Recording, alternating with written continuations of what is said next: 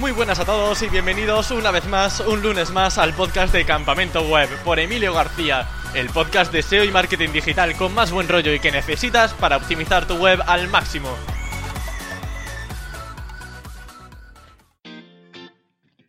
Hoy tengo el placer de presentaros al primer patrocinador del podcast de Campamento Web.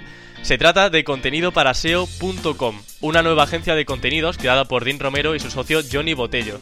Si estás buscando contenido realmente bueno y quitarte dolores de cabeza escribiendo o buscando redactores que merezcan la pena, te va a encantar. Además, el equipo de redactores pasa por una triple evaluación. En primer lugar, una redacción inicial, en segundo lugar, una corrección de estilo y ortografía, y en tercer lugar, una mejora del copywriting para que se adapte al detalle a tu público objetivo. Y si lo deseas, también puedes indicar la keyword a la que va a ir orientada tu contenido. Todo esto con el objetivo de que sea lo más eficaz posible tanto para Google como para tu usuario, porque sabemos que aquí en el mundo de Internet y para posicionar y conseguir ventas no podemos olvidar una de las ramas.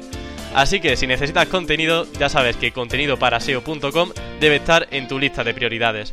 Y bueno, relacionado con este tema, seguramente sepáis que una de las recomendaciones más escuchadas y probablemente desgastadas en SEO es hacer contenido de calidad. Pero realmente, ¿cómo se hace un contenido para que posicione? Y qué tenemos que indicarle a los redactores o a nosotros mismos para satisfacer las intenciones de búsqueda. Para responder a estas preguntas, entre muchas otras, contamos con Dean Romero, conocido por su blog Blogger 3.0 aunque dudo que no lo conozcáis, es probablemente el blog de SEO con más visitas de España y de Latinoamérica. Gracias al poder del inbound marketing, Dean ha sido capaz de llevar su marca personal a otro nivel, permitiéndole vivir de Internet desde hace años. Podéis seguirlo en su Twitter, arroba 10 así como acceder a su curso sobre SEO llamado Dispara tus visitas, donde encontraréis un temario organizado para aprender sobre posicionamiento web. Y bueno, también me encontraréis a mí de profe.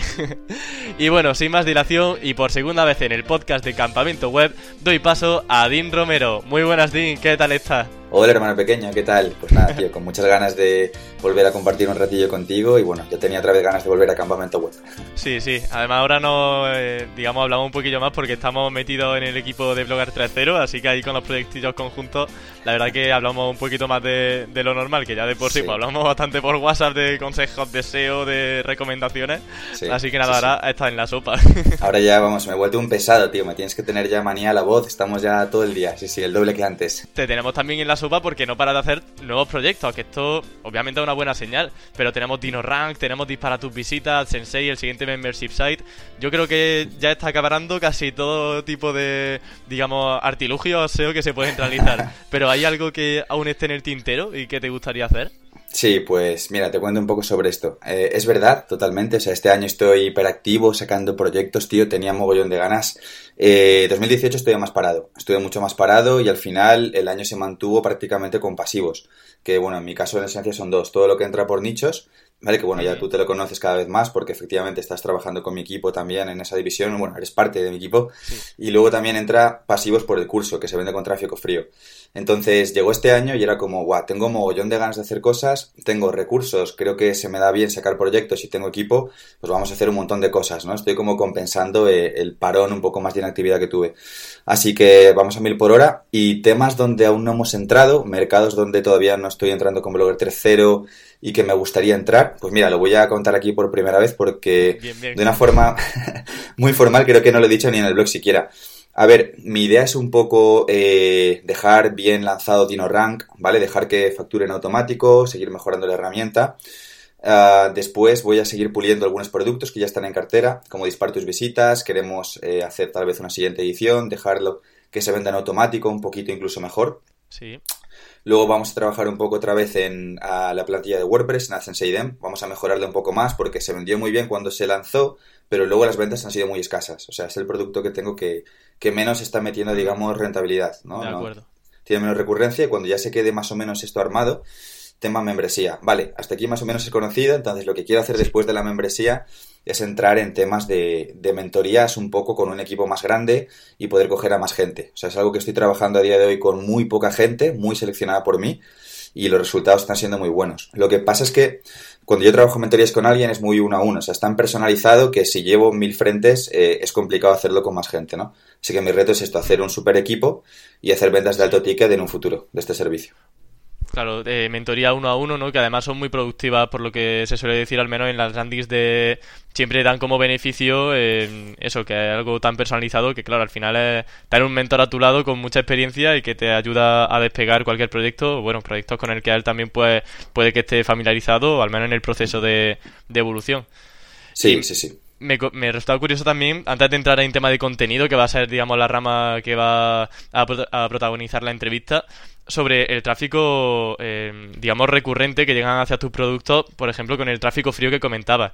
¿Eso se usa con, se hace con Facebook Ads, este embudo automático, entre comillas?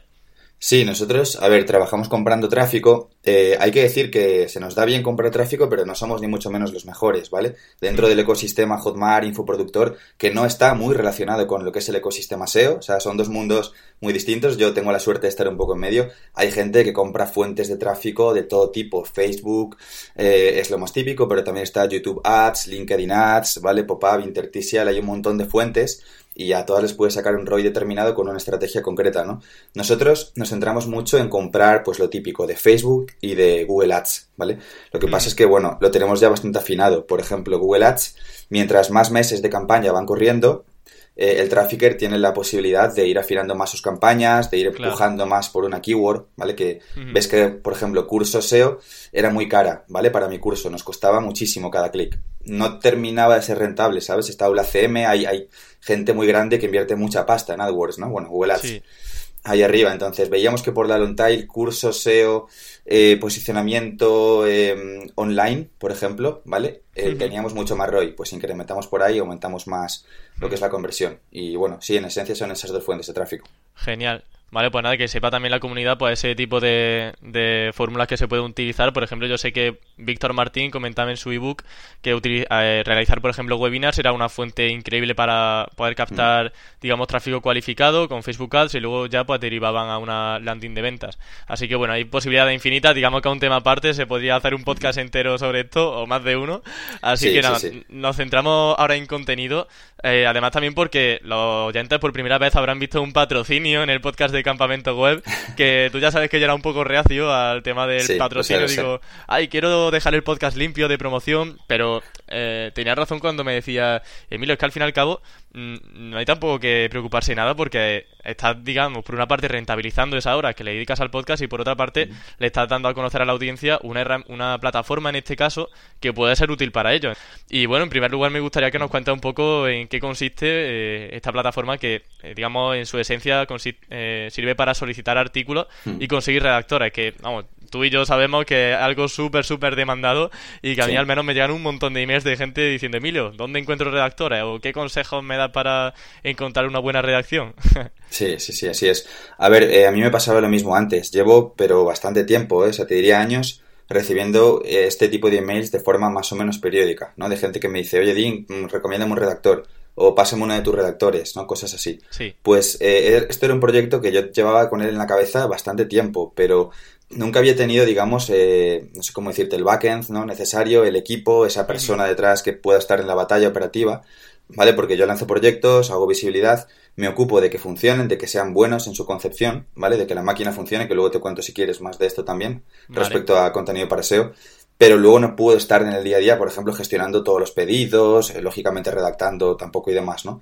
Hmm. Entonces, eh, en este caso, cuando llegó el momento, eh, lo vi claro. O sea, creo que una cosa que al final desarrollas cuando trabajas en Internet y, bueno, eres visible con tu trabajo, no estás ahí con mucha gente en contacto y demás, desarrollas la capacidad de, de ver oportunidades cuando, cuando son buenas, ¿no? En mi caso también me gusta mucho decir que se me da bien ver el talento en la gente, ¿no? O sea, hay mucha gente que tiene mucho talento y es curioso porque algunas de estas personas, que no todas, tampoco se dan especialmente cuenta, ¿vale? De que son unas máquinas en lo que hacen, ¿no? Porque están muy acostumbrados y rutinizados a su día a día. Sí. Vino Johnny Botello de a Blogger 3.0, ¿vale? Que, bueno, tú también lo conoces. Fue uno de mis primeros redactores. No, de hecho fue mi primer redactor. Hace bastantes años ya, somos muy buenos amigos. Siempre que voy a Barcelona quedamos y demás. Tenemos buena relación y para mí esto es la base, ¿no? Para poder plantearte hacer algo con alguien que tengas aprecio, que esa persona te respete, que tú lo respetes profesionalmente. Eh, y publicó un artículo en mi blog que era a caso de éxito en el mundo de la redacción, cómo pasar de 0 a 5.000 euros al mes, ¿vale? Entonces, bueno, Johnny aquí lo que contaba era su experiencia de cómo había ido aumentando ingresos y demás. y bueno, cómo había sobrevivido, porque la palabra a veces es un poco esa, ¿vale? En el mundo de la que es muy jodido, tío. Tú lo sabes también, también he sido mm. redactor, o sea, muchos hemos pasado por eso, ¿no? Es un trabajo sacrificado, ¿no? Entonces él contaba cómo había conseguido sobrevivir, eh, levantar cabeza con eso y vivir de eso, ¿no? Entonces eh, yo ahí vi la oportunidad de hacer algo con él. Lo hablé con él, los dos teníamos muchas ganas de hacer algo juntos desde hace tiempo y salió la idea. Él tiene por un lado el equipo, ¿vale? Entonces mi misión en ese proyecto ha sido, vale, yo te voy a poner más equipo del que tú ya tienes porque vamos a aspirar a tener más clientes y además voy a ponerte a una parte de mi equipo actual, ¿vale? En este caso también está Mijaela Jakobleva, que es la jefa editora de Blogger 3.0, para supervisar la calidad y hacer una nueva cadena de control de calidad de ese equipo que tú ya tienes y del nuevo que va a entrar, ¿vale? Entonces, hacemos una base grande de gente que sea buena redactando y de correctores, hacemos un marketing, ¿vale? Una página web nueva, lanzamos el proyecto y conseguimos más clientes, ¿no? Y nos fusionamos también en ingresos. Sí. Y bueno, esa es un poco la, la idea, tío. Una página web donde tú puedes pedir tus contenidos y tenemos una serie de redactores especializados y se entregan tus contenidos. Genial. Para SEO.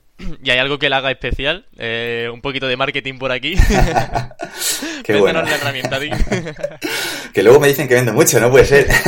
bueno, pues ya está, sí. Es que realmente es lo que tú me decías. Si realmente es útil, ¿por qué no, no Sí, sí, sí. Lo digo, lo digo de broma totalmente, sí. De hecho, creo que creo que hay que quitarse un poco la idea, tío, de, de que en el mundo del SEO, además pasa mucho, ¿eh? Yo estoy muy, muy sumergido en esto y tengo feedback de mucha gente de que vender es malo o de que vender hace que tu mm. producto o que tu trabajo, ah, pierde un poco de calidad porque estás vendiendo. Es una gilipollez. De hecho, puede pasar más bien al revés. Si tú te lo tomas en serio y tú pasas a monetizar lo que haces, te lo tomas con más pasión, tienes más ganas, ¿sabes? Porque te permite... Y también hay más recursos para reinvertir, si no Exacto, sí, sí. Justo lo que iba a decir un poco, te permite meter tu foco ahí porque tienes más recursos, ¿sabes? Te permite hacer de eso algo más profesional, ¿no?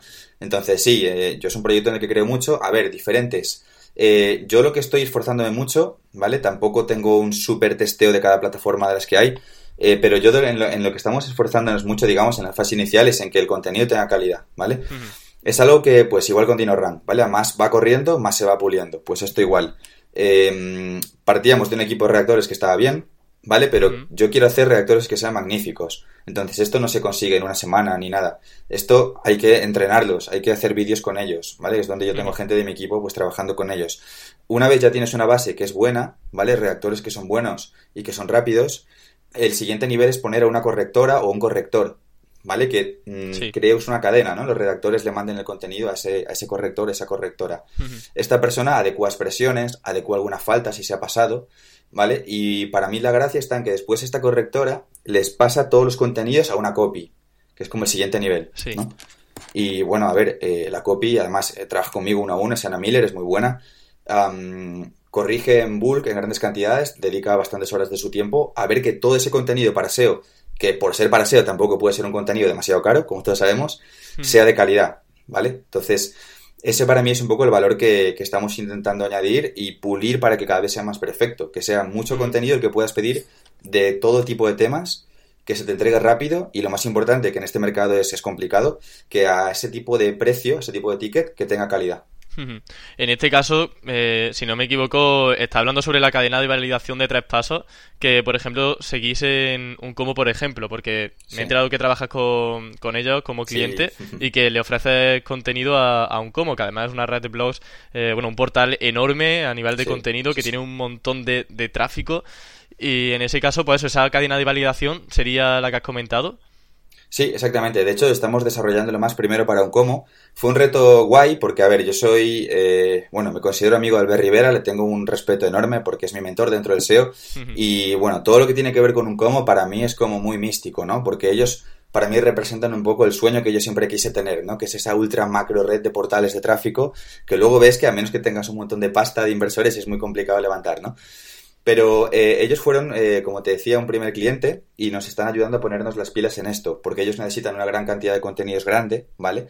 Entonces tenemos que montar una cadena que efectivamente sea muy rápida y cada vez sea efectiva, porque un cómo es exigente, o sea, es un cliente grande, ¿vale? No em, puedes darle cualquier post. Ellos tienen una estructura súper delimitada, ¿vale? Súper específica y cerrada de mucha calidad de cómo tienen que ser los textos, ¿no? Sí. Entonces, sí, sí, estamos validando esta cadena en primer lugar para ellos y luego se va a extrapolar, lógicamente, a todo el mundo. Vale, genial. Para eh, hacer un pequeño resumen de esa cadena de validación, sería, en primer lugar, una redacción inicial, en segundo paso, una corrección a nivel ortográfico, de estilo, y en tercer paso, pues, digamos, una revisión del copy, ¿no?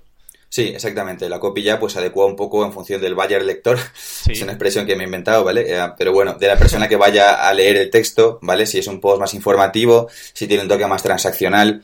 Eh, y bueno, la magia es hacer que esto luego corra solo, ¿no? O sea, que una vez ya la gente sabe su, su trabajo, eh, que sea una cadena de textos que fluya muy rápido. Así que sí, sí. En el caso de formar en este caso el, el equipo que está detrás de esas redacciones, es inevitable, me parece, preguntar acerca de qué criterios se han seguido para seleccionar unos redactores u otros, porque además eh, mm. yo estaba también con vosotros en ese, al menos viéndolo, ese proceso de selección de redactores y era consciente de la cantidad de solicitudes que teníais. Entonces, mm, eso, ¿qué, ¿qué, filtro teníais para seleccionar los redactores? Vale, pues mira, de esto te cuento un poco más, es interesante. A ver, por un lado, eh, había como dos fuentes, ¿vale? Que luego hemos unificado en una. Teníamos los redactores, eh, en su mayoría que eran en este caso españoles, que trabajaban con Johnny Botello, ¿vale? Que era pues la, la empresa semilla sobre la que se ha montado esto, ¿vale? Que estaban ya validados y ya sabíamos que eran buenos. Y por otro lado, hicimos en efecto, ¿no? Una llamada en Blogger 3.0 en un artículo que se hizo absolutamente viral, o sea, creo que rompió todos los estándares de interacción de, artículos en cualquier blog de marketing, que era Buscamos Redactores Latinoamérica, ¿no? Tuvimos, eh, creo que fueron más de 1100 comentarios de texto en el blog. y en este caso, pues lo que buscábamos también era encontrar a gente que fuese buena, ¿vale? Que tuviese también un ratio de monetización, un ratio de pago que fuese positivo para nosotros y también, como dije en el propio post, esto es totalmente así, también ayudar a mucha gente que está ahí, ¿vale? Porque mis socios son latinoamericanos ah, y bueno, nosotros tenemos mucho feeling con esto y además es un mercado también donde queremos ir entrando y empatizo mucho, ¿no? Con la comunidad latina que sigue Blogger 3.0, ¿no? Era un poco este conjunto de cosas. Dentro de esto, como tú bien dices, la cantidad de solicitudes nos sobrepasó totalmente, ¿vale? O sea, yo sabía que iba a ser un post muy comentado, pero no hasta ese punto. Entonces, lo que hemos hecho con esto es, mm, yo puse a una persona, a la jefa editora, ¿vale? Que te he comentado antes, solo durante esos días a trabajar en esto, jornada completa. O sea, su, su trabajo era coger el post, filtrar todos los comentarios, contactar a todos los usuarios o a la mayoría, ¿vale? Que se veía con un mínimo de cualificación y hacer un super eh, Google Spreadsheet con información de todos. Entonces, ¿en base a qué sesgamos? Buscamos a gente que ya, lógicamente, en primera instancia se exprese bien, sea coherente con su ortografía, ¿vale? Si tienen carreras eh, de letras, suma puntos. si es gente que tiene experiencia en el mundo de la redacción, suma puntos, ¿vale? Pero bueno, este es un filtro muy básico. Luego a esta gente se le pide pruebas de contenido, eh, y además de esto, pues bueno, se va viendo que tenga un nivel adecuado respecto al resto de candidatos, ¿no? O sea, básicamente lo que se llama quedarse con los que tú crees que son mejores.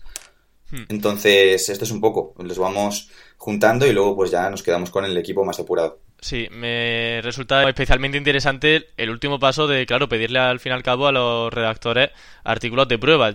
Yo, de hecho, siempre que me recomiendan, Emilio, ¿tú cómo segmentarías un buen redactor? Yo siempre recomiendo que, más allá de lo que digan ellos en el, en el digamos, hilo de presentación o en el correo que te han mandado, que puedas ver trabajos previos o incluso pedirle un artículo de prueba para ver un poco cómo trabajan, porque eh, te diría incluso que me he llevado sorpresas de gente que escribía muy bien su presentación y luego el artículo estaba bastante mal y luego gente que a lo mejor la presentación era un poco regulera pero el artículo sí que se veía que se habían esforzado más y que era bastante bastante correcto. Así que yo creo que ese consejo debería ser vital para todos los que quieran también pues a lo mejor tener su propio equipo de redacción. Y en tu caso personal eh, con Blogger 3.0 creo, creo que has aplicado realmente pues ese término como nunca de eh, contenido de calidad. Entonces me gustaría preguntarte a nivel personal cómo es el proceso de creación del port e incluso del mini podcast desde que tienes la idea hasta que se publica, porque yo creo que hombre, no será una tarea fácil, ¿no? Sí, sí, sí. Pues sí, tío, tiene mucho trabajo. O sea, en Blogger 3.0 yo soy, bueno, se puede ver, soy un obsesionado con la, con la calidad del contenido. O sea, yo, a mí me gustan los contenidos, me, me gusta el inbound marketing, por eso me meto también en este proyecto, ¿no? Que es un proyecto al final de inbound marketing. Eh, creo en ello, no sé, me, me, gusta. Y creo que trato de dar ejemplo, ¿no? Con mi propio blog. nunca, por ejemplo, me he planteado eh, delegar los textos, ni siquiera delegar la maquetación, ¿vale? Que es algo que me han dicho muchas veces todo está hecho de forma muy artesanal directamente por mí. Y creo que al final eso también el usuario lo valora, ¿no? Esa conexión que tienes con la audiencia. Em, entonces, el proceso, ¿cómo es? Bueno, cada artículo se aborda mucho en función del calendario editorial con poco tiempo, ¿vale? Por ejemplo, yo no, no soy de adelantar contenido, me gusta que tenga un toque de frescura el contenido, según el momento que le corresponde de publicación, ¿vale? Entonces, lo suelo abordar dos, tres días más o menos antes de la fecha de publicación y normalmente es un día entero, si no incluso a veces dos, casi entre comillas perdidos solo para ese contenido, ¿no? Em, yo lo elaboro todo directamente en WordPress, trato de más o menos improvisarlo entre comillas, lógicamente partiendo de un título, ¿no? Partiendo de una idea, Sí. ¿vale? Y bueno, eh, en general es un proceso bastante fresco, no sé cómo decirte, es decir, Hmm. abordo las ideas que quiero, las desarrollo, son bastantes horas de trabajo normalmente, siempre tengo que estar bastante concentrado, o sea, no puedo tener música para escribir, por ejemplo, am, no puedo tener mucho ruido, a ser posible, ¿vale? Y bueno, luego hay una cadena de montaje muy básica. Se le pide al diseñador una foto a medida normalmente, se programa la, la newsletter y se, se procede.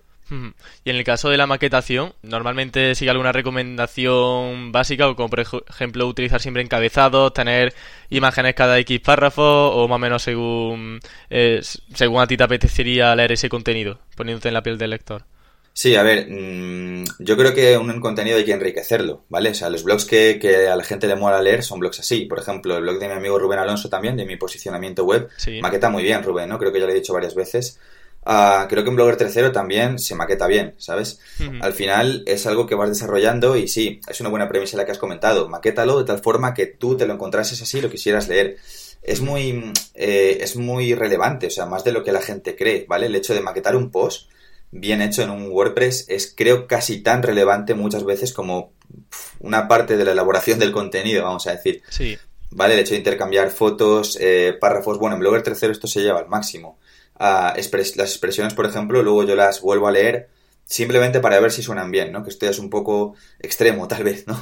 Bueno, bueno, está bien, está bien. Sí, sí, sí. Busco que el contenido sea súper, súper fino. Y bueno, eh, también trabajo con Ultimate Shortcuts para maquetar tablas, eh, notas, mm, subrayados y cosillas así. Sí, bueno, te iba a preguntar ahora por herramientas para poder maquetar ese contenido. Yo también que coincido con Shortcodes Ultimate. ¿Y algún elemento que usas siempre al 100%? No sé, listado, encabezado... Pues esto depende un poco de lo que demanda el artículo. A ver, yo suelo tirar también mucho de lo que son la, la programación que tiene Blogger 3.0, que es una plantilla hecha a medida. Claro. Pues son cosas básicas. Tiene, por ejemplo, los checkpoints o los numeritos, la lista de números. En vez de ser un número pelado, pues es un cuadradito azul, ¿vale? Dentro del número, que son tonterías, pero al final la experiencia que tiene el lector cuando va a tu blog y consume el contenido, cuando está enriquecida por muchos frentes, ¿no? Intercalas fotos a medida, tienes unos maquetados específicos en tu plantilla, am, no sé, cosas de este tipo, tablas, cajas, pues la experiencia es mucho más rica, ¿no? Entonces, sí, luego sí, pero bueno, es todo bastante lean startup, ¿eh? O sea, es un Ultimate Shortcuts, foto medida, un poco de, de buen gusto y práctica y ya está, no tiene mucho Mm. más. ¿Y tienen que seguir alguna serie de requisitos para que realmente estés satisfecho con el contenido? Ya sea tuyo o, por ejemplo, entre- de otra persona que quiera venir. Eh, sí, a ver, con el contenido de todo invitado so- normalmente soy bastante exigente, ¿vale? Porque am, cuando llevas ya cinco años y pico, como llevo yo a lo mejor con el blog y tal, más o menos le sabes tomar el pulso, ¿no? Al contenido, le sabes tomar el pulso un poco a la audiencia. Eh, puedes, no al 100% nunca, lógicamente, pero sí puedes prever un poco, en base al contenido que se está creando, cómo lo va a petar, ¿no? O sea, cuánto va a funcionar, incluso el rango de comentarios ya, ¿no? Porque es tu trabajo, ¿no? Lo haces en el día a día y al final desarrollas esa habilidad. Entonces yo trato de buscar de que todo el contenido que venga por parte de un autor invitado tenga éxito, ¿vale? Entonces garantizar, entre comillas, ese éxito es muy complicado. A veces si una persona te da un post, vamos a decir, para entendernos tú y yo, que en una escala del 1 al 10 es un 4 y el éxito es a partir del 7, tienes que trabajar más en maquetación, en pedirle reescritura de ciertas partes hasta asegurarte que suba a esa escala ficticia de número 7, por ejemplo, ¿no? De un notable. Sí. ¿Vale? Y bueno, es algo que se trabaja muy individual con cada autor, sí, sí. Y bueno, me- justamente la siguiente pregunta, la verdad que parece esto que está hablado, pero la siguiente pregunta iba a ser sobre el tema de la repercusión. Porque, claro, como bien comenta, al fin y al cabo, poco a poco vas conociendo mejor a la audiencia, qué es lo que le gusta. Por ejemplo, pues con mis podcasts yo ya tengo una serie de temas que casi Claro. siempre tienen mucha audiencia, como link building, que algo como que pongo la palabra clave link building en el título y ya tiene eso eh, una mm, más reproducciones de lo normal. Parece que Sí. es un tema muy, muy demandado. Y entonces, en tu caso, eh, ¿siempre tienen la repercusión que espera o te has llevado alguna sorpresa? Pues, a ver, si te digo la verdad, grandes sorpresas no me suelo llevar con eso, ¿vale? Porque, como te digo, yo ya más o menos sé ver qué tipo de impacto tiene qué contenido. Lo que estoy haciendo ahora, por ejemplo, es arriesgar un poquito más, ¿vale? Con el contenido. Te explico, llevo cinco años haciendo contenido, eh, muchísimo contenido, o sea, es al final lo que más hago, ¿no? De un modo o de Sí. otro. Y ah, mucho de este contenido ha sido contenido SEO, lo típico. Eh, cómo levantar un nicho tal, cómo hacer enlaces a no sé dónde, cómo gestionar tus enlaces internos. Y ahora lo que estoy haciendo con Blogger Tercero es evolucionar un poco más esta línea de contenido a otras ramas que yo sé que a la gente de entrada no le entra tan fuerte, aunque les puede gustar, pero no les entra tan fuerte como el típico contenido SEO old school de toda la vida, ¿vale? Que es mostrar nichos, mostrar casos de éxito de clientes y todo esto, ¿vale? Por ejemplo, DinoRank. La apuesta que yo hice era una, apuesta de contenido. Quería lanzarlo a la comunidad a través de inbound marketing, ¿vale? Entonces lo que se hizo ahí fue mostrar cómo hacía una startup SEO en tiempo real, paso a paso. Entonces, yo sabía, por ejemplo, en este caso, sabía que no iba a pegar tan fuerte, que ha pegado muy fuerte, ¿vale? O sea, tienen ciento y pico comentarios cada post. Sí. Eh, pero no tan fuerte para la fuerza que puede tener Blogger 3.0, ¿me explico? Con un caso de éxito de un nicho. Claro. ¿Vale? Que Pero no vamos a al fin y al cabo también lo, reorientaste según entiendo, ¿no? Es decir, que no fue simplemente presentamos DinoRank, sino que realmente hiciste esa reorientación de caso real para que tuviese ese atractivo. Sí, esa es la magia un poco, ¿no? Es lo que te decía. O sea, a pesar de que el contenido no es exactamente el contenido que la comunidad está acostumbrada a consumir, que sabes que su sabor le gusta y que es lo que se pide cuando se sienta a comer, a degustar contenido, lo tienes que dar eh, otro enfoque, otro formato, es un poco más transgresor, porque no es lo típico, ¿vale? O sea, tú no vas a un blog de SEO y lees cómo están montando una herramienta con software en Starbucks desarrollándola y te va mostrando capturas de la beta, no, no lo ves, ¿vale? O sea, es muy raro. Entonces, efectivamente, lo tienes que adaptar y bueno, yo sabía, como te decía, que eso iba a pegar, pero iba a pegar un poquito menos fuerte. Siempre vas calibrando, ¿no? Un poco. Hmm. Y en el caso de disparar tus visitas y el membership site, eh, refrescame la memoria, pero me parece que está pasando un poco igual, ¿no? Es decir, con disparar tus visitas también comentabas el proceso de creación del curso, eh, qué ventajas podría tener. Eh, ¿Seguiste entonces el mismo procedimiento o realmente lo estás siguiendo en esta ocasión con más fuerza? Sí, te cuento. Lo estoy acentuando más fuerte tal vez en los últimos proyectos, ¿vale? Para disparar tus visitas eh, no hice tanto de esto. Me acuerdo que lo que hice fue, bueno, parar máquinas, no tenía tampoco el equipo ni la gente que tengo ahora y tal. Entonces me acuerdo que dejé de publicar bastante tiempo, incluso en Blogger 3.0. Llevé invitados, autores invitados que consideraba de calidad y ya está. Entonces estaba encerrado solo grabando el curso, haciendo vídeos y. Hombre, es que también tienes muchísimas clases, que es normal que, que te estuvieras encerrado. Sí, sí, sí. Me volví un vampiro, ¿sabes? Eh, ya no veía la luz, estaba aquí, parecía que estaba secuestrado en mi habitación, porque encima de un patio interno, bueno, muy. No, bueno, eh, estuvo guay, fue, fue una etapa curiosa también en, el trabajo. y tampoco se hizo mucho. Luego ya de cara a sacarlo sí hice hype un poco en Blogger tercero, que es lo con lo que me gusta jugar. de cara al membership, la estrategia eh, está siendo primero hype, ¿vale? Y luego ya cuando esté el proceso más acentuado de creación, eh, sí mostraré un poco, ¿no? Cómo se está creando, pero siempre más desde un enfoque tal vez del hype que desde el inbound marketing, ¿vale? Es decir, DinoRAM, por ejemplo, se ha lanzado con inbound marketing, ¿vale? Con contenido, mostrándolo en tiempo real. Vale, el membership site se va a lanzar con hype, es decir, generando una expectación, por ejemplo, con un grupo de Telegram que tengo, donde voy mostrando a los profes que van a participar, bueno, pues esto, ¿no? Anunciándolo en mi podcast, poniéndole a la gente un poco los dientes largos, ¿no? Por así decirlo. Mira, hay una cosa que me encanta porque, eh, digamos que en tu caso, tener una marca personal, ¿no? Y vendes, pero no es que tengas marca personal y vendas, sino que también enseñas sobre cómo estás vendiendo a esa gente que te está escuchando. Entonces es muy curioso porque eres como eh, la máxima expresión de la transparencia. Entonces, me encanta que comentes siempre estos casos de, además, qué estrategia pues estás siguiendo eh, para poder potenciar una, una marca, una, un proyecto. Así que Nada, la verdad que mola bastante. Qué bueno, tío. Me encanta que te, que te guste. Sí, sí, bueno, es, es, parte de cómo lo hacemos. Lo hacemos y lo vamos mostrando y creo que así también se aporta más. Sí, mm. sí. Claro, es como comentarlo todo sin miedo. Es decir, qué estrategia estamos siguiendo para a ti, que eres el lector, que eres el oyente, te vamos a seducir, entre comillas, pues para que llegues a, a comprar la herramienta. Y claro, sin ningún tipo de, digamos, de miedo, entre comillas, ni de vergüenza. Sí, cuando crees en lo que haces y es lo que ya alguna vez hemos hablado, ¿no? O sea, cuando tú estás enamorado de lo que haces, ¿sabes? Como en mi caso también, ¿no? Y como es el caso de la gente que trabaja en esto, al final todos creemos en lo que estamos haciendo no tenemos ningún tipo de, complejo, ¿no? En mostrarlo. Sí, sí. Hemos comentado también tema de redacción, tema de contenidos, pero creo que también hilado con esto hay algo eh, fundamental, que es el tema de la intención de búsqueda. Entonces me gustaría preguntarte sobre qué tipo distinguirías tú a nivel de intención de búsqueda y cómo se de ver cómo satisfacer la intención del usuario, que al final yo creo que es algo primordial antes de empezar incluso a trabajar la estructura de una página web.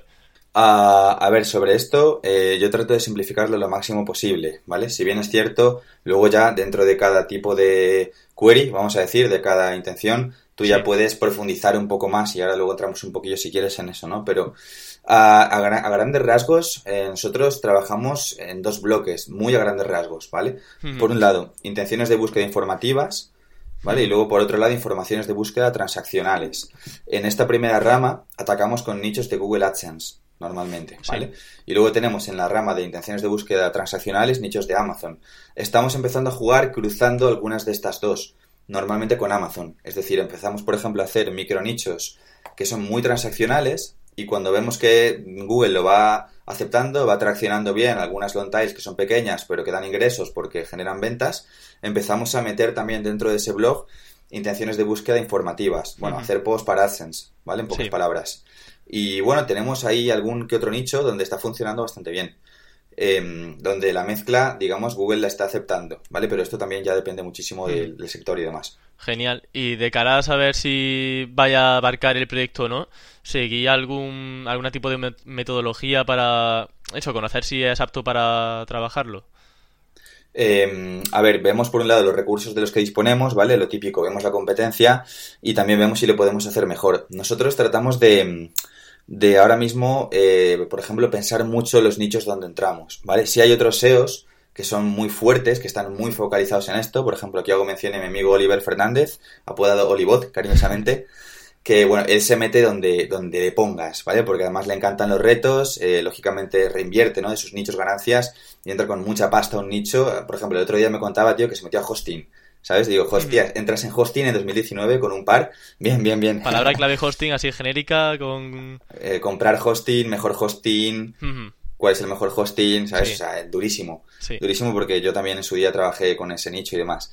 Y mm, bueno, eh, este, por ejemplo, es un enfoque, ¿vale? Nosotros, no, nosotros estamos tratando de encontrar un poco las joyitas que es lo que de hecho comentaba en un post de Blogger 3.0, bueno, precisamente en el que sacamos, donde contábamos un poco cómo trabajábamos o cómo queríamos trabajar en el proceso de checklist en la creación de nichos, que me es a veces más útil o nos es más útil invertir ese tiempo en encontrar con un keyword research de nicho un nicho que sea mm, rentable sin tampoco mucho esfuerzo, ¿vale? Que invertir todo ese esfuerzo en un nicho más típico que subir nos va a costar un poco más, ¿no?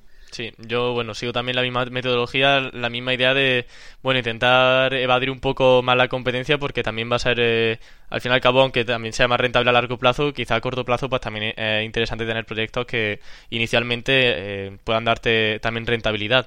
Y en este caso me resulta también curioso hablar sobre Latinoamérica, porque a un mercado sin explorar, que ya lo hemos visto en algunos posts tuyos, también poner equipo de Blogger 3.0 lo tenemos muy presente. Sí. Ah, Latinoamérica, yo, yo estoy enamorado, tío, de la TAM. Estoy enamorado de la TAM, pero por todo, o sea, por, por el tipo de mercado que es, ¿vale? Lo hambriento que está, ah, la poca competencia a nivel de SEO, o sea, los SEOs no se han dado cuenta, ¿vale? De todo el dinero que hay ahí y ahora hablamos más de esto, y ya no solo por esto, sino luego también por la gente, ¿sabes? Que hay ahí, o sea, por el carácter que tiene la gente que hay ahí. Yo tengo mucho feedback de esto porque el blog es muy leído en Latinoamérica, ¿vale? Yo contesto siempre todos los comentarios de los posts y tal, y al final muchas veces desarrollas relaciones, ¿no? Con la gente, los conoces más, hablas más, ¿no?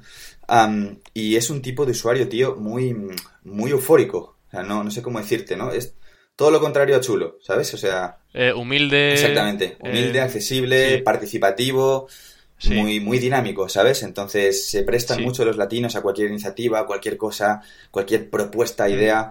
Uh, luego... Los hacen notar, están ahí. Sí, sí, sí. Luego también son muy ah, dados a, en cuanto ellos tienen recursos y pueden reinvertirlos, son dados a comprar, ¿vale? Que creo que es una cosa que está un poco eh, maquillada, que, se ve de otra forma, quiero decir, ¿no? Parece que en España pensamos que ahí no hay dinero y para nada. O sea, yo tengo muchísimos alumnos de Dispartes Visitas, son latinos, ¿sabes? Entonces, es un mercado que me mola mogollón pero a todos los niveles. Por ejemplo, queremos empezar a hacer algunos eventos de SEO. Bueno, yo mismamente no sé exactamente si ya cuando se publique esto estará así, pero... Se publica el día 18, o sea, yo creo que sí que va a estar por Vale, vale, perfecto, guay, sí. Eh, estoy en Argentina en ese momento. exactamente, te lo iba a preguntar ahora. sí, ese mes, eh, este mes, la segunda mitad del mes voy a Argentina, haré una quedada de lectores pequeñita también, pero bueno, estaremos ahí con Mijael también quiero preparar para que él pueda hacer un evento de SEO en Venezuela, el primer evento de SEO en Venezuela, ¿vale? Fíjate, estando las cosas como están. Yo, por ejemplo, tío, tengo un lector de ahí, que es un chico peruano. Eh, hay mucho talento en Latinoamérica, ¿vale? Es un tío al que, como tú ya sabes, llamo, llamamos Dios del SEO. Sí, exactamente. vale, y bueno, de hecho también es primicia, ¿no? Tampoco he hablado mucho de él, pero lo, lo quiero presentar en un futuro en Blogger 3.0 y tengo claro que lo voy a hacer famoso porque el tío solo hay que enseñárselo al mundo y el mundo se lo va a comer, ¿sabes? Es gente muy buena que hace muchos ingresos, con páginas de nicho. Pero mucho, mucho, mucho, ¿eh? Estamos hablando de cantidades, vamos. Sí, de hecho, mira, Dios del SEO, contamos un poco por aquí por encima, que luego ya en Blogger 3.0 desarrollaremos más y tal, ¿no? Eh, vamos a decir tras el update, ¿vale? Antes del update hacía más, esto si te parece lo cuento en el blog cuando venga, vale. para reservar algo y tal, pero Creando hype, ¿no? Como comentábamos.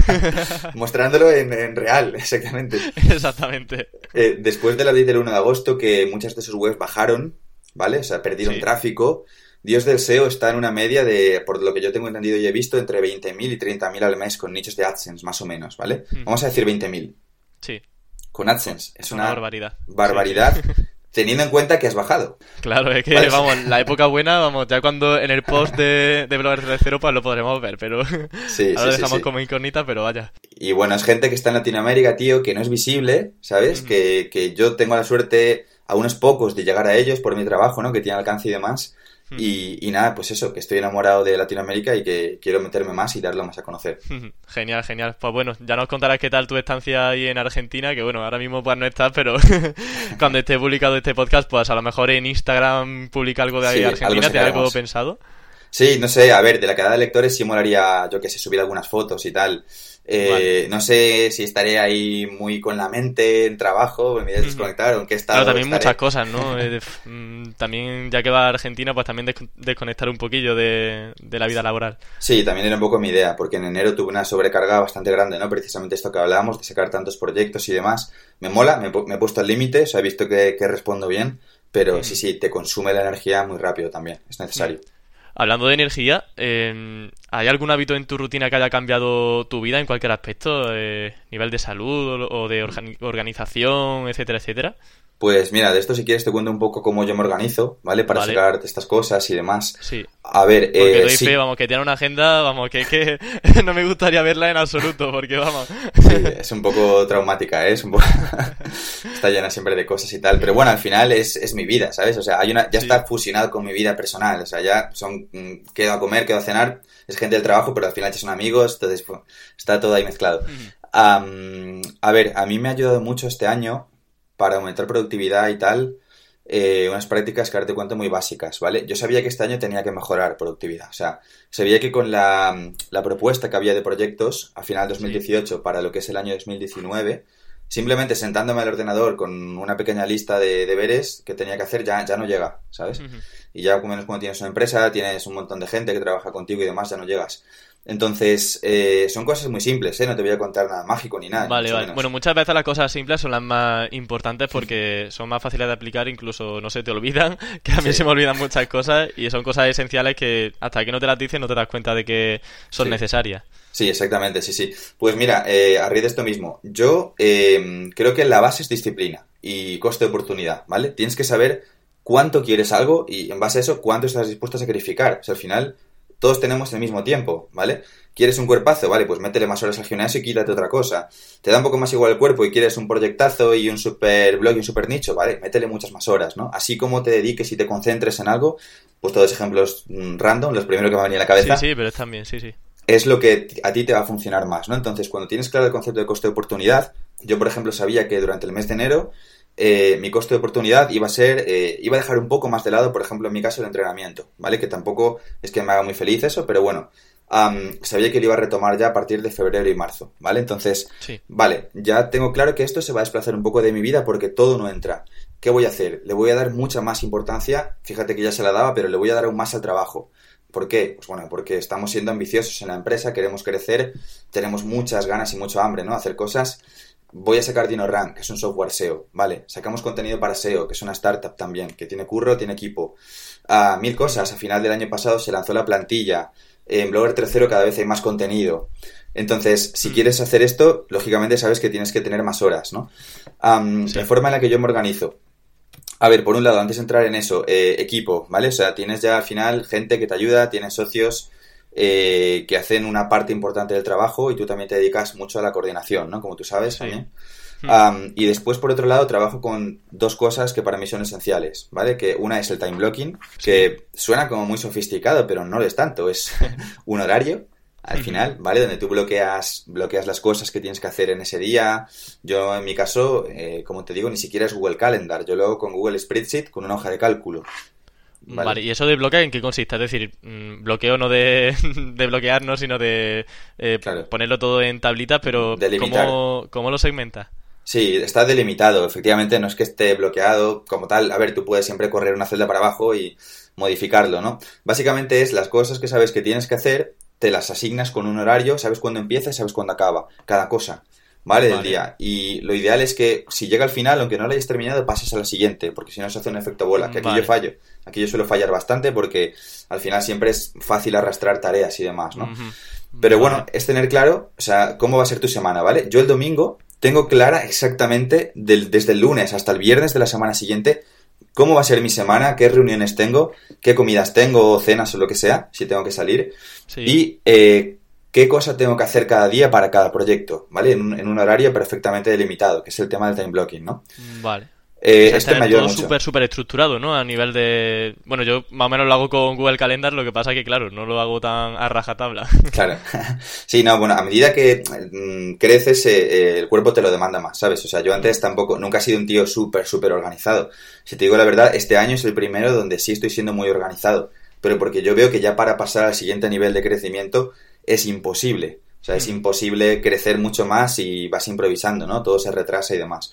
Entonces, sí, por un lado tengo una perspectiva de cómo va a ser exactamente la semana siguiente, ¿vale? Y luego, por otro lado, tengo una pequeña agenda, que le llamo yo, que es una vez más lo menos sofisticado del mundo. Es eh, en la aplicación de iCloud de Apple, ¿vale? Que es una hoja en blanco donde yo tengo los días de la semana asignados, con las reuniones, eh, con todo. Eh, con las horas, las citas o cosas que tengo que decirle a personas en concreto y demás y al final es una lista de to-do, que se llama, ¿vale? Que es una lista como de cosas por hacer, ¿no? Un checklist. Vale. Y en el, caso, en el caso del time blocking, por ejemplo, vamos a poner el caso de que te tienes pues apuntado de 10 a 11 que tienes que escribir un artículo para Blogger 3.0, pero pasa el tiempo y son las 11 y te queda la mitad del artículo. En ese caso, ¿qué harías? Porque ya se supone que todo el resto del día está estructurado, ¿no? Con un horario. Sí, pues tío, es la pregunta del millón con el time blocking. con el time blocking. Yo sé que gente que sea mucho más profesional que yo con el tema de la productividad, imagino que pasará a la otra tarea y tal. Yo aquí, como te decía antes, no soy el mejor ni de coña, o sea... Em, yo me suelo enredar más a veces, ¿vale? A ver, si la tarea no es tan importante, a lo mejor sí puedes pasar a la siguiente. Pero en mi caso, por ejemplo, el ejemplo que has puesto, post de Blogger tercero, tiene que salir sí o sí. Es claro, he ido al ejemplo drástico, la verdad. Sí, en ese caso, pues sí, tengo que extenderlo y a veces entro en esta dinámica que me pasa mucho, que es ir arrastrando cosas del time blocking y de la agenda. Pero bueno, vale, genial. no soy perfecto, ni, ni de coña, vamos. O sea... No, hombre, pero está bien, está bien saberlo. Y en cuanto a DinoRank, pues ya para ir finalizando la entrevista, no me gustaría despedirte sin hablar de la herramienta, porque además ha sido un bombazo a nivel de registro, a nivel de uso, y me gustaría conocer cuál ha sido el principal aprendizaje que ha eh, logrado con este lanzamiento. Ah, bueno, lo primero, lanzar un software, lanzar una herramienta, no es lanzar un infoproducto. ¿vale? Que es una cosa que, bueno, yo mi experiencia era esa, ¿no? Sacar un curso, sacar una formación, un ebook, por ejemplo. No tiene nada que ver, ¿no? Sacar un software tiene luego un montón de problemática, un montón de casuística que es totalmente distinta. ¿Vale? De, usuarios, de tickets, de soporte, de que a uno se le estropea una cosa, que no es que la herramienta vaya mal, pero había que afinar el slash final de la URL en determinado tipo de escrapeo. Bueno, así podríamos estar todo el día, ¿vale?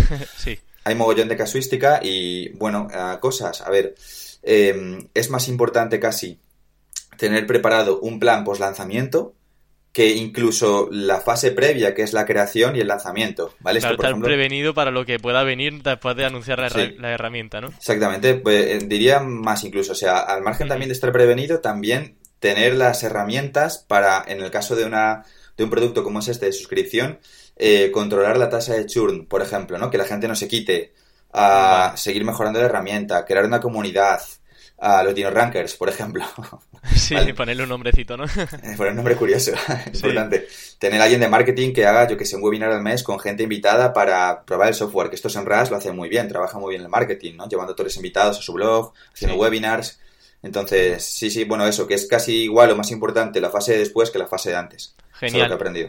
¿Y hay algún adelanto que sobre qué veremos en la herramienta en un futuro? Sí, uh, sí, lo he comentado alguna vez. Mira, yo creo que con DinoRank eh, la apuesta va a ser, ah, por nuestra parte, hacer la herramienta todo en uno más potente, más perfecta que, exista, ¿vale? Lógicamente todavía estamos lejos porque es un objetivo muy, muy ambicioso, entonces es normal que el techo esté alto, ¿vale? Pero lo siguiente que yo quiero meter dentro de DinoRank es, ah, lo voy a decir así, así se va a entender muy rápido, un keywordtool.io, ¿vale? Que es una herramienta de keyword research. Eh, para esto tenemos que comprar una base de datos asociada a búsquedas, pero creo que va a ser perfectamente posible porque yo ya lo dije desde el blog, todo lo que consigamos de ingresos lo vamos a reinvertir en la herramienta.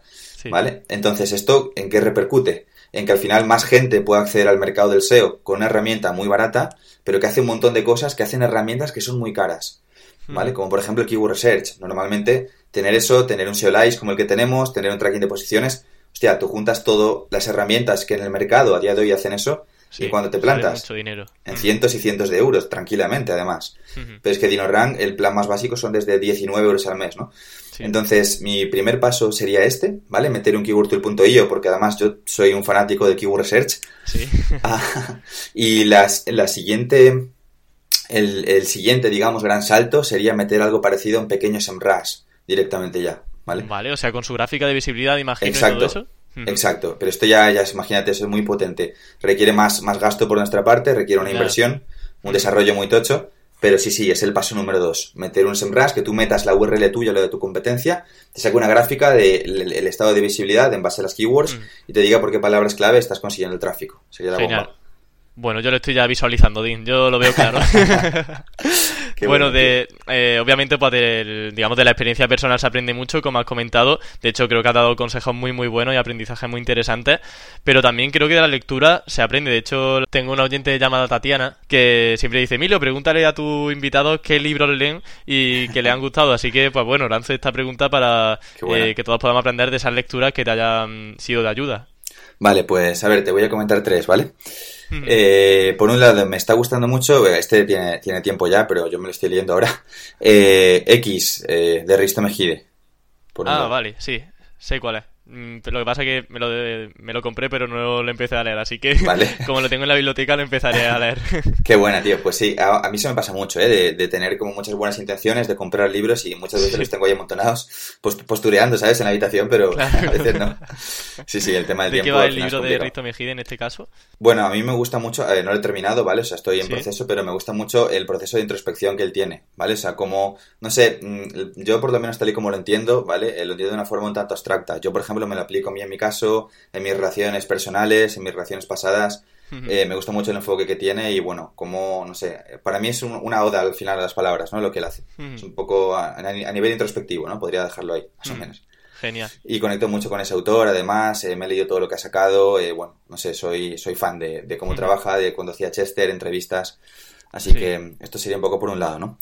Luego, también otro que me está gustando, ¿vale? Que también lo tengo más o menos a mitad, es eh, Tu mundo en una servilleta. Esto me lo... conocía. sí. ¿De qué va? ¿De qué va? Me lo recomendó Javi Pastor cuando fui a Cádiz a verle. Y bueno, básicamente es un poco para enseñarte a mostrar eh, presentaciones dibujando. ¿Vale? Que es útil para marketers que dan, por ejemplo, ponencias o que venden en escenario, en stage, que quieren comunicar cosas, cualquier tipo de presentación. ¿Vale? Ah, te enseña cómo hacerlo a través de dibujos, quitándote todo el coñazo, hacer PowerPoints, Keynotes. Eh, pues interesante, ¿eh? Qué guay. Sí, sí, sí, porque muestra cómo la gente puede empatizar más incluso, ¿no? Con determinados dibujos, con formas de, de modular, no sé, de expresar una idea con esquemas. Javi Pastor está adoptando mucho esto, él es un gran marketer. Siempre que tengo ocasión eh, cuelo esa cuña por ahí. Ah, y eh, él lo hace muy bien, él tiene pizarras en su casa y demás, y él te desarrolla todo el dibujo de un lanzamiento con funnels en tres minutos con un rotulador, ¿sabes? Si lo entiendes. Sí, qué guay. Pues mira, ese además me lo voy a apuntar. Yo voy a revisar ese libro porque tiene muy, muy buena pinta. Qué bueno, qué bueno. Pues sí, ya, me contarás si, si, te mola. Sí, sí, sí. sí, sí, está guay, guay. Además es muy visual, tiene dibujos y todo esto. ¿Y el tercero? Vale, pues el tercero no tiene nada que ver con marketing, te aviso. no pasa nada, aquí entra todo. bueno, pues es un libro, a ver, relacionado con el tema de, de, la ciencia, digamos. Se llama Física del Imposible, ¿vale? Eh, de Michio Kaku, que es, uh, bueno, un, un, científico y demás. Yo no sé mucho tampoco de estos temas, ni mucho menos, ¿vale? Pero dentro de, del nivel usuario, sí me gusta siempre que puedo ver documentales de temas de universo, temas de cosmología, temas vale, un poco de... Tipo este Einstein, tipo. ¿no? Tipo Einstein, a muy pequeña escala, ¿eh? Pero sí, me mola, soy muy friki de esos temas, agujeros negros... Me, me gusta el tema ese también. Qué bueno, tío, qué bueno. Pues sí, este es un libro que te enseña un poco eh, física del imposible, pues trata un poco de cosas que tú creerías que son imposibles, pues son de, algunas son de películas de ciencia ficción, Sí.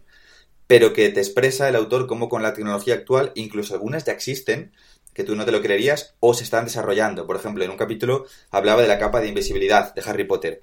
¿Vale? Sí. De cómo con los átomos reflectando no sé qué historias, bueno, soy incapaz de explicarlo, pues se puede llegar a Pero conseguir bueno, en el, algo lib- en parecido. el libro viene bien explicado, ¿no? Exactamente.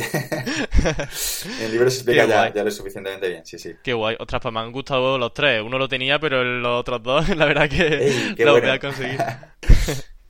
Qué guay. Y bueno, Din, ya para finalizar la entrevista, para el broche final, mm, como al fin y al cabo tu vida, digamos, un- una locura, porque cada año lanzas nuevos proyectos, incluso cada mes te pones a lanzar nuevas cosillas, ¿cómo te ves de aquí a tres años? Creo que algo interesante.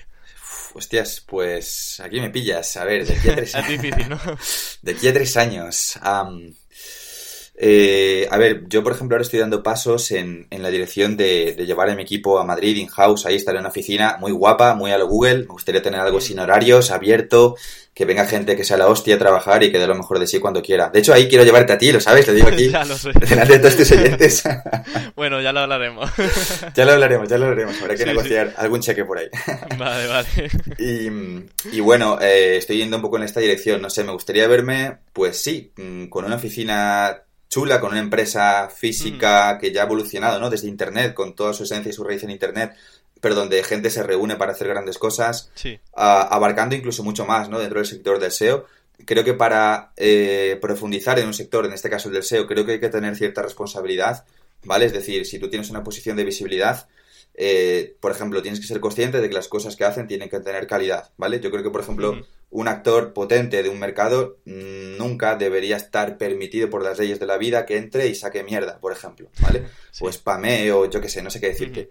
Sí. Eh, me gustaría mm, esto, ¿no? Crecer en esta línea, eh, seguir haciendo rico el sector, seguir contribuyendo a que el sector sea dinámico, cada vez entre más gente, ah, porque la verdad es que lo disfruto mucho y, bueno, no sé, monetizando cada vez más, por supuesto. Este es un poco Mm. mi, Y cuando idea. seas ya súper, súper rico que no te quepa el dinero Bueno, queda mucho para eso, en ningún lado, ¿te gustaría, bueno, tendrías pensado en ese caso abandonar Blogger 3.0 o algo así? Una pregunta un poco comprometida, pero... no, me encanta, me encanta. Bueno, antes que nada te digo, eh, y es- esto también es curioso porque, claro, cuando tú le das a la gente la imagen de que eres dinámico en tu trabajo y sacas proyectos, muchas veces, y ya me han pasado, ¿eh? La peña se piensa que tú eres millonario, ¿sabes? Yo no sé, ver, seguramente hay gente que lo sea, además sé que en el SEO hay algunas personas que se ganan la vida a lo bestia de bien. Sí, Eh, no es mi caso, o sea, yo gano, yo gano, tampoco, lamentablemente. gano dinero, ¿vale? Ga- Gano, gano, gano bien, gano, gano bastante dinero muchas veces, ¿no? Cuando la, la empresa va bien, cuando hacemos cosas chulas, pero bueno, luego también hay una parte muy grande de reinversión, de costes, de equipo, y luego al final tú como empresario de una SL tú tienes un sueldo, ¿sabes? Entonces yo pues, Sí. a veces digo que soy un currante más porque así es como me veo, ¿no? Pero dentro de esto, eh, si alguna vez soy rico y la peto y puedo dejar de trabajar, es una pregunta que me he hecho más de una vez, ¿vale? Porque en efecto, cuando tú haces una empresa que tiene éxito, tú vas en esta dirección, ¿vale? Entonces, eh, yo creo, tío, que me quedaría solo con dos cosas. Probablemente me quedaría solo con Blogger 3.0, eh, escribiendo tal vez no como ahora en cuanto a frecuencia, no dos contenidos semana, no sé si uno, dos o tres contenidos al mes, tal vez. Sí. Y haciendo nichos, tío, fíjate, o sea que... que Joder, con lo mantendrías, ¿no? No, no a un ritmo de locos, ¿vale? Sí. Y ni el ritmo a lo mejor que ahora tenemos una estructura de empresa, hacemos reuniones, vemos cada mes qué nichos atacar nuevos, tal, tal. No ese ritmo, pero sí a un nivel individual. Mira, te voy a poner con esto un pequeño ejemplo y creo que queda bien de cierre tal vez.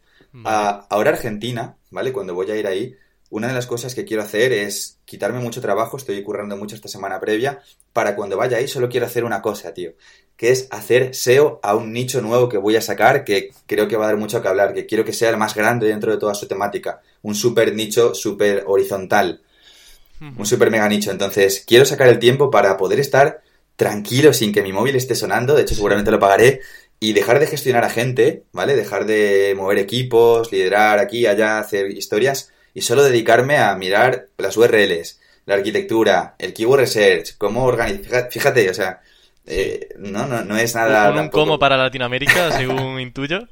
Hostias, no, no creo que tenga la capacidad. Sería brutal. ¿Te imaginas ir una semana de montar ahí un pequeño un como? bueno, pero más o menos. es un super portal. Es un super portal de una temática muy horizontal que, por supuesto, en la siguiente reunión que tenemos te contaré. vale, vale.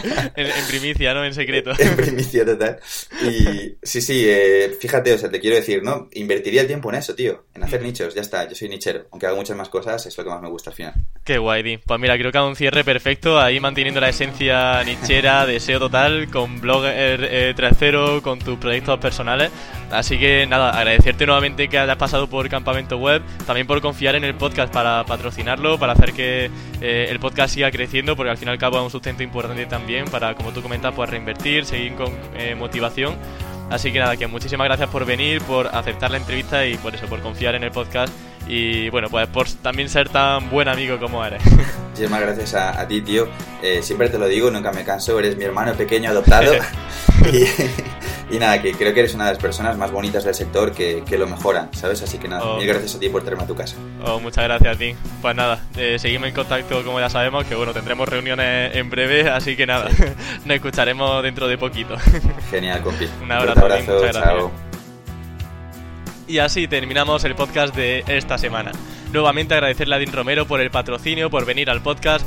Va a estar con nosotros durante tres mesecillos al menos. Así que nada, para mí al menos una gran noticia porque al fin podré ver recompensadas mi hora de trabajo con el podcast, que llevo ya casi dos años haciéndolo y nunca he hecho patrocinio ni nada por el estilo. Así que bueno, la verdad que son muchas horas dedicadas y al final pues también hay que valorar eh, a qué dedicamos el tiempo para que también haya una rentabilidad y que podamos comer al fin y al cabo. Así que desde aquí muchas gracias Din Romero por confiar en el podcast y a ti oyente que bueno, pues muchísimas gracias como siempre por estar en, al tanto en en el Twitter, en iBox, en Spotify, en el, la newsletter, donde sea que estés, porque realmente estoy en un montón de sitios. Pero que muchísimas gracias por estar ahí, por escucharme otra semana más y que nos escuchamos la próxima semana con un nuevo invitado con muchas ganas de aprender y muchas cosas que contar. Hasta la próxima.